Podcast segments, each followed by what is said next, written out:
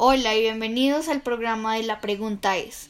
Tú puedes hacer tus preguntas sobre tecnología a tecnoticiascol.gmail y responderemos en estos espacios.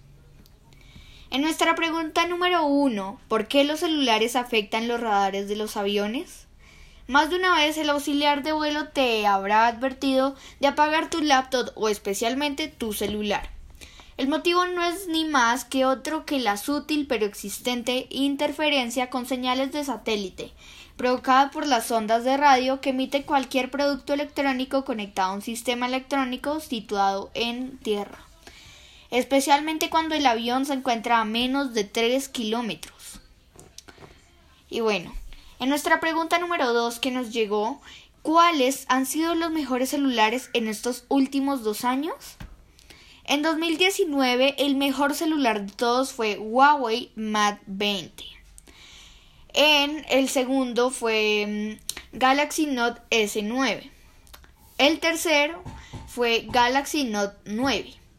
El cuarto iPhone XS Max. El quinto iPhone XR. El sexto Google Pixel 3. El séptimo Samsung Galaxy S9. Y por último y no menos importantes, Xiaomi Mi Mix 3.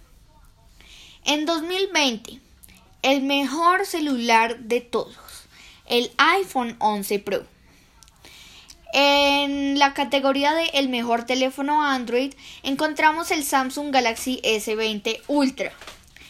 En el mejor teléfono inteligente barato, el iPhone SE que estrenaron este año. Y los que tienen la mejor cámara fueron el iPhone 11 Pro y el iPhone 11 Pro Max. El que tiene la mejor batería, el iPhone Pro Max.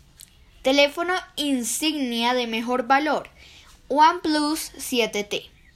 Y por último, el mejor teléfono inteligente pequeño, Samsung Galaxy S10e.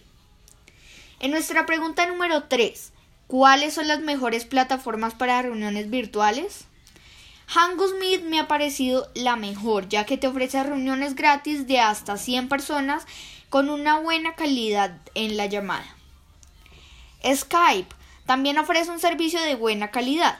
Actualmente, teniendo la versión gratuita, se pueden realizar llamadas de hasta 10 personas em, al mismo tiempo, soportando imágenes y sonido en alta definición. Messenger permite hacer llamadas de hasta 50 personas de forma gratuita, mientras que los chats grupales pueden tener hasta 250 integrantes. Y en nuestra pregunta número 4, ¿existe algún país donde aún no haya Internet? Casi. El 99,5% de la población de Myanmar no está conectada. El 97,8% de los etíopes y el 95,4% de los tanzanos tampoco, según un estudio que la consultora McKinsey & Company publicó. En nuestra pregunta número 5, ¿cuál fue el primer móvil que se vendió al público? El pionero en comercializarse fue un Motorola Dynatac 8000X, que ya ha cumplido 30 años desde el 13 de marzo de 1984. Rudy Krolop y Martin Cooper invirtieron 100 millones de dólares. Y el bonus. ¿De qué vive WhatsApp si la aplicación es gratis? El dinero de esta empresa llega de fondos de inversión que ponen allí su dinero, ya que su valor aumenta por días, y eso será muy rentable en el momento en que la empresa genere beneficios o, incluso mejor, sea vendida. Y con esto termino la edición de hoy de la pregunta es. Recuerde que el próximo miércoles haremos un, un programa de la pregunta es. Tampoco se pierda Tecnoticias el viernes desde nuestro canal de YouTube Tecnoticias. Nos vemos el viernes. Hasta pronto.